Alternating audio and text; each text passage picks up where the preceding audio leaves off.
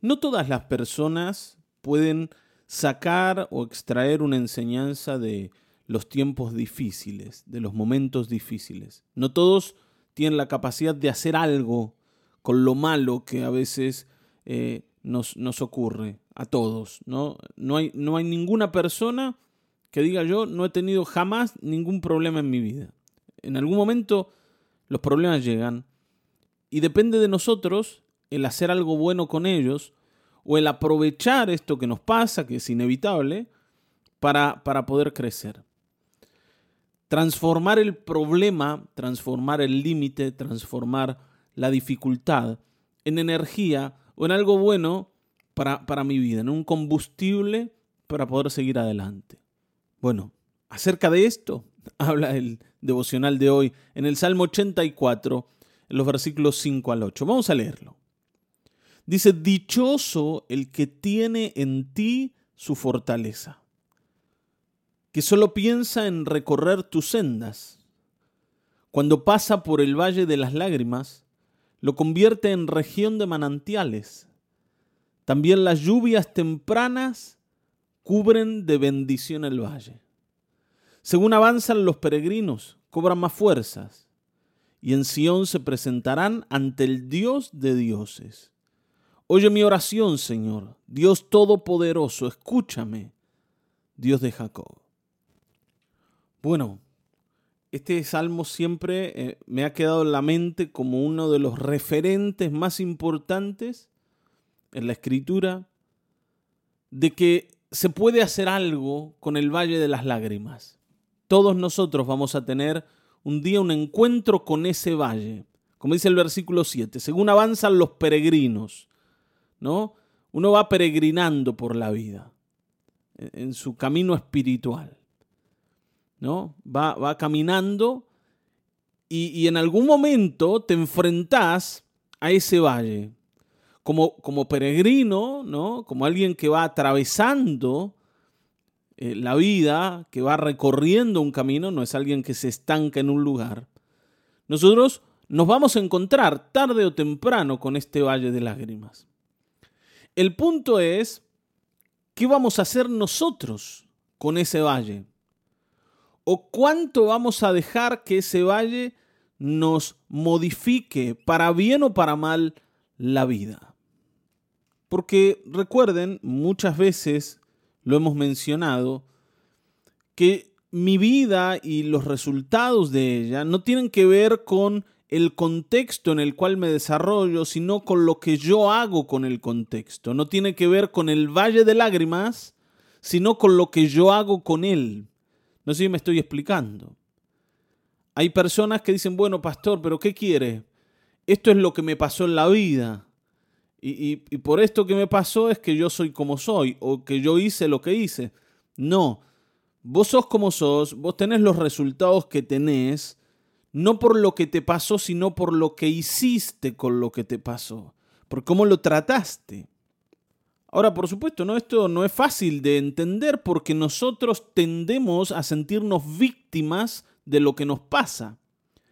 No es fácil sentirse responsable de lo que a uno le pasa, o responsable por lo menos de dar una respuesta a eso que a uno le pasa. Pero cuanto más clara tenga yo esta idea de que soy responsable de mi respuesta al Valle de Lágrimas, para tomar el ejemplo de este texto que hemos leído hoy, más rápido yo voy a poder eh, cosechar buenos resultados incluso de los límites, de los problemas y de los momentos difíciles.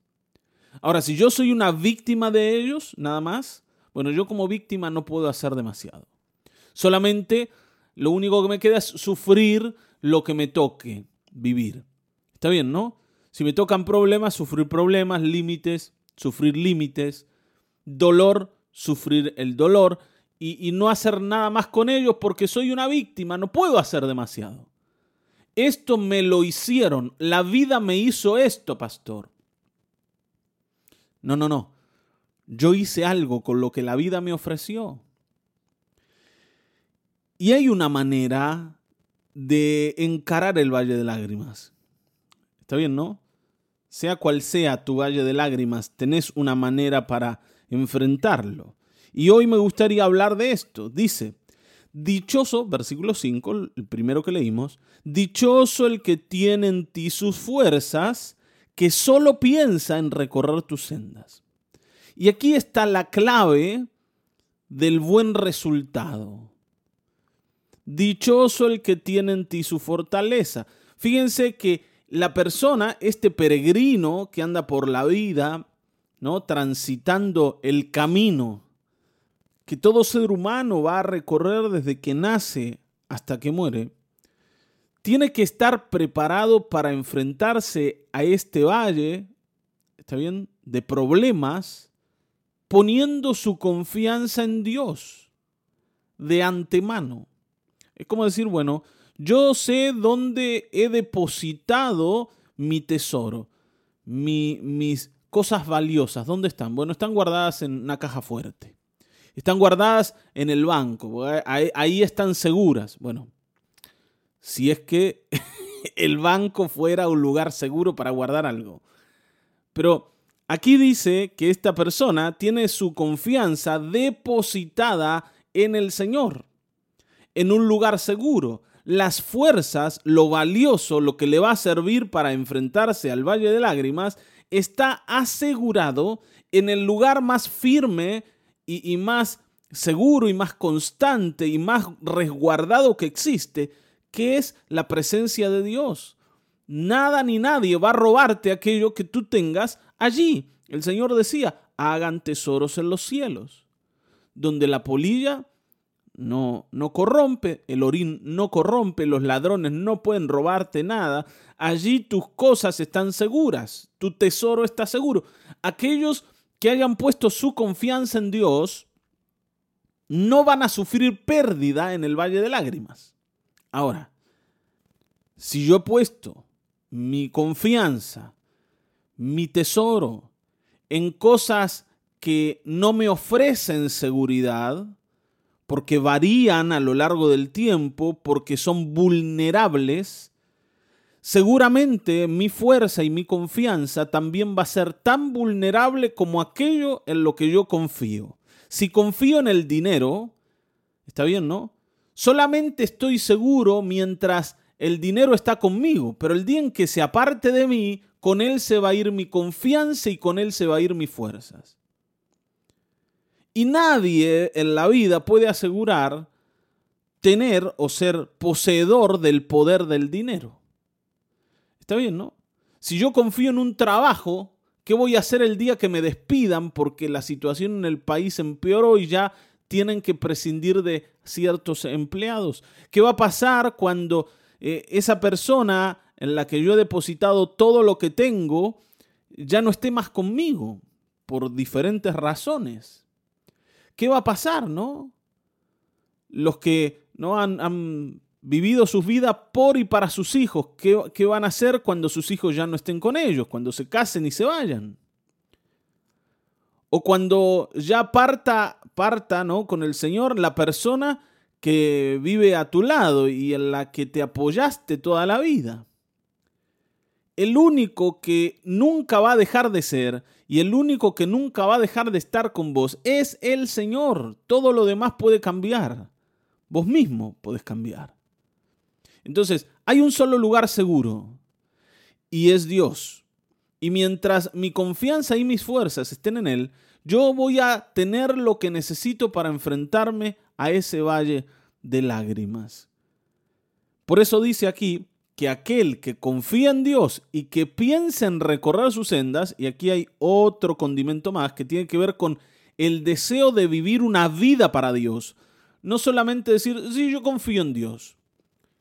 Porque si yo confío o digo que confío en Dios, pero no vivo una vida para Dios, en realidad vivo una vida para algo más.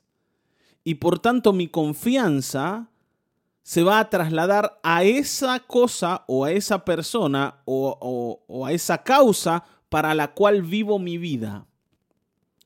Yo voy a confiar siempre y voy a poner mi tesoro siempre en aquella cosa para la cual vivo o en aquella persona para la cual vivo. Entonces, cuando vengan los problemas, lo más probable es que yo me encuentre sin fuerza si es que no he puesto mi confianza y mi fortaleza en Dios. Ahora dice, el que ha puesto su confianza en Dios, cuando pasa por el Valle de las Lágrimas, lo convierte en región de manantiales. O sea, que las lágrimas, el dolor y el sufrimiento de pronto se transforman en un recurso porque aquí dice, se transforma en región de manantiales. Y las regiones de manantiales eran las regiones en donde una persona, un pueblo, una nación, podía ir y establecerse y, elaborar toda su economía alrededor de esos manantiales que nutrían la tierra y la hacían una tierra fértil, altamente productiva. Está bien, ¿no? Ahora estos manantiales vinieron del Valle de las Lágrimas. Está bien, ¿no? Yo puedo producir con aquello que me dejó el problema, con aquello que me dejó el dolor. ¿Por qué? Porque mi confianza estaba segura en Dios. Entonces, ¿hay una fórmula para tener éxito en la vida a pesar de las dificultades? Sí, la hay. Tiene que ver con vivir por y para el Señor, confiando solo en Él porque esto es lo que me va a dar la herramienta para transformar mi dolor en un recurso para vivir la vida y producir mucho con eso. Y como les digo, ¿no? Mientras yo voy en mi viaje de peregrinación, un día me voy a encontrar con ese valle de lágrimas. Va a depender de mí transformarlo en un recurso, en algo que me sirva a mí y que le sirva a mis hijos también. ¿Está bien? Yo no, no tengo por qué perder simplemente. A veces los problemas lo único que hacen es quitarnos cosas, buenas cosas. Y nada más, y no dejarte nada. Y no hay nada más desesperanzador que saber que lo único que, que me pasa a mí cuando vienen los problemas, del índole que sean, es que yo pierdo cosas que, que quería, que para mí eran valiosas. No saco nada de ellos, ni siquiera una enseñanza. Está bien, ¿no? Ni siquiera una enseñanza, no, no puedo sacar nada. Lo único que hago es soportar a ver si queda algo después del huracán, después de la tormenta. Pero nada más. Pero hoy el Señor nos está enseñando que yo puedo sacar mucho del Valle de las Lágrimas. Y que en mi camino voy a encontrar eh, recursos extraídos de los problemas para hacer mucho y para producir mucho. Está bien, ¿no? Por eso dice que según avanzan los peregrinos, cobran más fuerza y en Sión se presentan ante el Dios de dioses. ¿Por qué? Porque el final del camino de todo peregrino es la presencia de Dios. Todos nosotros un día vamos a entregarle la vida al Señor que nos la ha prestado. Todos nosotros. Allí vamos a acabar. Si nuestra confianza está puesta en Dios, nuestro final va a ser maravilloso y si no va a ser terrible. ¿Está bien? Así que hoy tomemos buenas decisiones, confiemos en el Señor, apoyémonos en Él y vamos a encontrar muchos recursos para vivir la vida. Amén. Vamos a orar. Padre, gracias por este tiempo de reflexión en el que podemos entender que los problemas pueden ser para nosotros una fuente de recursos y de enseñanza muy grande si es que podemos confiar en ti al enfrentarlos. Que ninguno de nosotros hoy sienta que solo ha perdido. Y Señor, si esto es así, que a partir de hoy esta persona pueda trasladar su confianza a ti para poder obtener los recursos que necesita para seguir su camino hasta el día en que se encuentre cara a cara contigo. En el nombre de Cristo Jesús, gracias por tu misericordia y tu fidelidad, porque tú nos sostienes en pie y porque en ti podemos confiar. En el nombre de Jesucristo. Amén, amén, amén.